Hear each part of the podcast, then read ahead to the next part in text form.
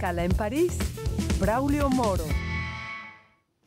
Bienvenidos a Escala en París, una emisión de Radio France Internacional y France 24 en español, en la que cada semana damos la palabra a artistas, a gente del mundo de las ciencias, de las artes, de la cultura, de los deportes, la política y, claro está, también de la sociedad civil. Más de 100.000 franceses viven en el subcontinente americano, entendido esto desde México hasta la Tierra del Fuego, pasando por el Caribe de acuerdo con datos del gobierno francés. A partir del 2010, esta población está representada en la Asamblea Nacional Francesa, es decir, el equivalente de la Cámara de Diputados, en la segunda circunscripción de los franceses establecidos fuera de Francia.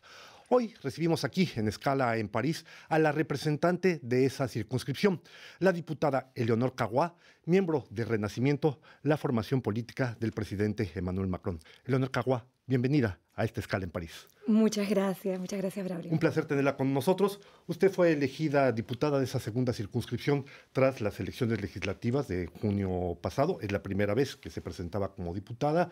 Es usted de origen francés y con ciertos, dijéramos, orígenes también en República Dominicana. Ya ha hecho su primer viaje inmediatamente hacia América Latina. El primero fue en agosto pasado a la toma de posición del presidente Gustavo Petro. Después, en septiembre, ha viajado también a otros países de América del Sur. ¿Qué es lo que le están pidiendo los ciudadanos franceses a usted como representante de esa segunda circunscripción? Bueno, muy, buenas, muy buenos días. Muchas gracias por recibirme y muchas gracias por hablar de América Latina y de los intereses de los franceses que para reciben nosotros allá. un placer. Gracias. Eh, son mucho más de 100.000 franceses. Esos son los que están inscritos en el registro y que votan. En realidad eh, son eh, centenas de miles de franceses que viven allá. La mayoría son binacionales. Eh, se estima que más o menos los dos tercios de los residentes franceses en el continente latinoamericano son binacionales y hispanófonos. Entonces, de verdad que hay muchas esperas de la parte de esa población de que se hable de ellos, de que se tomen en cuenta sus especificidades y su especificidad también como latinoamericanos. Entonces, está muy pendiente de lo que pasa a nivel político en sus diferentes países, pero también de mantener un vínculo fuerte con Francia, ya sea por la educación de sus hijos, con la red de escuelas eh, francesas de la AFE, o también con mantener un vínculo con las, embajado- las embajadas y los consulados. Todas esas son pedidos que son recurrentes y luego hay pe- pedidos específicos en función de los países. Eh, como decía, yo soy franco-dominicano, o sea que yo también soy binacional. Eh, crecí en República Dominicana en una comunidad francesa, o sea que me identifico plenamente con eh, lo que puede esperar un francés de América Latina. Hay que saber que, de acuerdo con el sistema electoral francés, hay 11 circunscripciones de franceses que viven en el exterior. En la circunscripción de la diputada Cagua hay nada menos ni nada más que 33 estados que usted tiene que cubrir de la población francesa que vive en ellos, desde México, decíamos, hasta Tierra del Fuego y el Caribe. Hay uno de esos estados, de su circunscripción, Eleonor Cagua, que desde hace varios meses vive una profunda crisis política, social, es Haití. De acuerdo con cifras oficiales, viven ahí aproximadamente un poco más de 2.000 franceses, seguramente habrá más. ¿eh? Bien, ¿qué le piden como diputada? ¿Qué puede hacer por ellos ante una situación tan crítica como la que se vive hoy en Haití?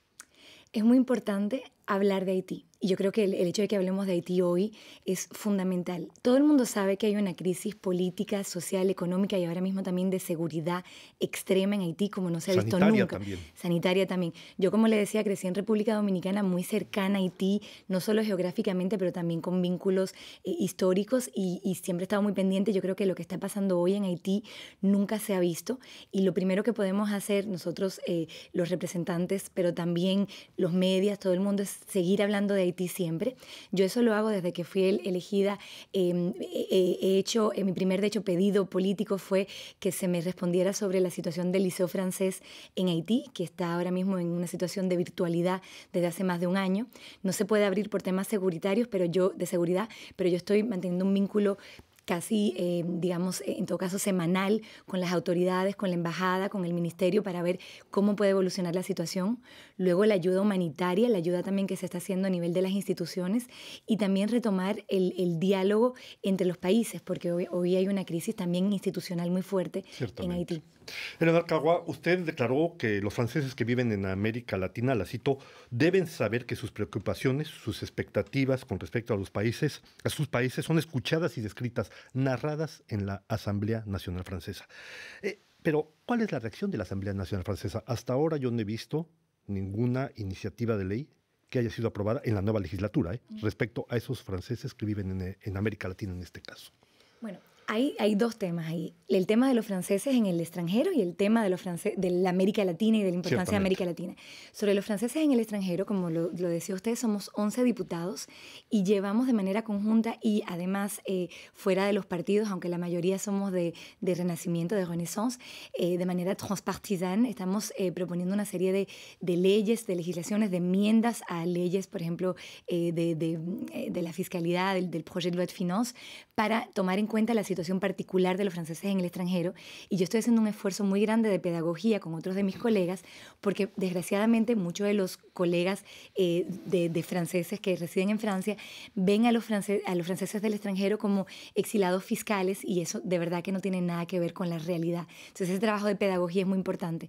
Después sobre América Latina, yo soy vicepresidenta de la Comisión de Asuntos Externos, eso, a eso vamos, sí. y, y, y, yo desde que eh, fui electa hace eh, cinco meses, no hay una intervención y, es, y, hay intervenciones semanales que haga sin que hable de América Latina. Ayer justo interrogué al gobierno sobre la relación con eh, Brasil, que va a cambiar seguramente luego de las elecciones. Próximo, eh, y también eh, al ministro Olivier Besch, que es el ministro del Comercio Exterior y los franceses de los extranjeros sobre, sobre eh, América Latina. O sea que de verdad que estoy haciendo ese trabajo eh, también para que América Latina vuelva a ser un foco en la Asamblea Nacional. Pues justamente usted me abre la puerta para la siguiente pregunta. No ha de ser muy sencillo su trabajo, sobre teniendo en cuenta, yo lo digo, el marcado desinterés del presidente Emmanuel Macron por la región. Quiero decir que es el primer presidente desde la época del presidente Giscard d'Estaing en los años 70 que durante su primer mandato no ha hecho un solo viaje oficial a América Latina. Hay que recordar que hay 570 millones de habitantes en esa región. ¿Cómo explica usted esta falta de interés? Yo evidentemente hice eh, la misma eh, me, me dijo exactamente la misma pregunta y, la, y, tuve la misma inquietud, sobre todo cuando eh, decidí presentarme como candidata para ese partido.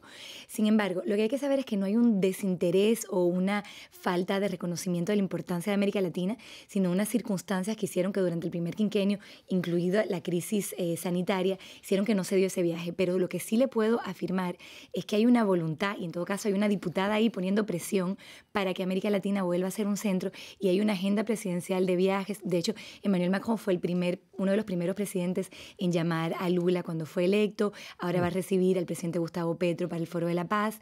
También está jugando un rol importante en el proceso de eh, camino hacia la democracia de Venezuela. Yo creo que si bien no hubo lo suficiente, ni muchísimo menos en el primer quinquenio, ahora y más con esta diputada que tiene, va a haber un interés eh, importante, no solo del Parlamento, que eso lo, lo puedo yo garantizar, pero también del Ejecutivo francés. Porque ciertamente durante su primer quinquenio quinquenio, él recibió efectivamente al presidente Macri de Argentina, recibió al presidente Duque de Colombia, recibió al presidente Piñera de Chile, eh, pero efectivamente hechos y las señales son muy fuertes en diplomacia. Le digo, no hubo un solo viaje oficial, hubo un viaje de menos de 12 horas a Buenos Aires con motivo del G20, pero fuera de eso más. Pero qué bueno que esté usted como diputada. Eh, eh, justamente, Leonor, eh, la prensa mundial, y hablando del interés de Francia por la América Latina, ha dado mucha repercusión al apretón de manos que se dieron en el Cairo el presidente Emmanuel Macron y el presidente de Venezuela, Maduro, Nicolás Maduro. ¿Esto quiere decir que la posición del gobierno francés ha cambiado respecto al presidente, al mandatario venezolano? Lo llamó presidente cuando que antes lo había desconocido o nunca lo reconoció, mejor dicho. ¿Cómo me explica esta situación? Bueno, yo no soy evidentemente portavoz del gobierno francés, entonces no me puedo pronunciar sobre la posición oficial del Ejecutivo. Pero saluda la iniciativa. Pero yo pienso realmente la manera, mi interpretación de este, de este gesto simbólico muy fuerte, como usted bien lo dijo, es que hay una voluntad de Francia de jugar un papel importante en eh, hacer que Venezuela llegue a la democracia, que se celebren elecciones, que la oposición y que el gobierno puedan sentarse en una mesa. De hecho, el gobierno francés está apoyando el proceso de México y está Las recibiendo... negociaciones entre la oposición venezolana y el régimen de Maduro, de Nicolás Eh, Maduro. Exactamente, exactamente. Y está justamente eh, incentivando esas negociaciones al, al recibir aquí en París mañana mismo, o pasado mañana, para ser preciso, eh, a los, eh, a los de diferentes partidos de oposición y, y de gobierno venezolano. Entonces, yo lo veo más bien como un alentamiento y no como un reconocimiento de la acción de Maduro, ni muchísimo menos, porque no vamos a cambiar de un día para otro una posición que fue muy firme muy clara, pero más bien una apertura porque el contexto es diferente y porque la única manera de llegar a la paz es hablando con todos los contrincantes. Sigamos hablando de lo que sucede en su circunscripción, eh, diputada Leonor Cagua. Eh, usted lo sabe perfectamente y lo decía, el presidente Lula da Silva ha sido reelecto en las elecciones en el a finales de octubre, tendrá posesión de su cargo el primero de enero. Se da por hecho que con eso, muy probablemente en los meses a venir, el acuerdo comercial que se firmó entre la Unión Europea y Brasil, el Mercosur, se apruebe, definitivamente. Fue aprobado en 2019 de manera general. Falta la ratificación de cada Estado, en este caso eh, Francia. Sin duda alguna se va a hacer más tarde que temprano. Pero mi pregunta es una. Estamos hablando de cambio ecológico. Ese acuerdo comercial implica que cada año vendrán desde, Bras- desde el Mercosur a Europa 200 mil 200 mil toneladas de carne miles de millones de cereales. Dado el cambio climático del que estamos hablando, ¿cómo se puede luchar efectivamente contra ese cambio climático con una situación de estas? ¿Es necesario ratificar ese acuerdo comercial? La, la pregunta que usted plantea para mí es fundamental. La cuestión es cómo alimentamos al planeta y al mismo tiempo preservamos la biodiversidad y nuestros ecosistemas.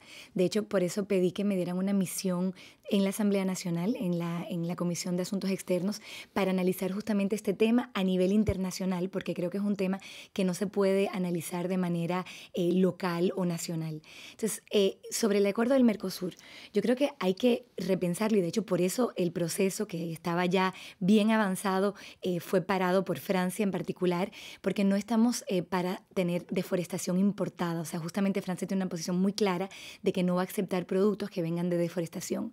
Lo que hay que entender es cómo se puede producir y alimentar y al mismo tiempo preservar.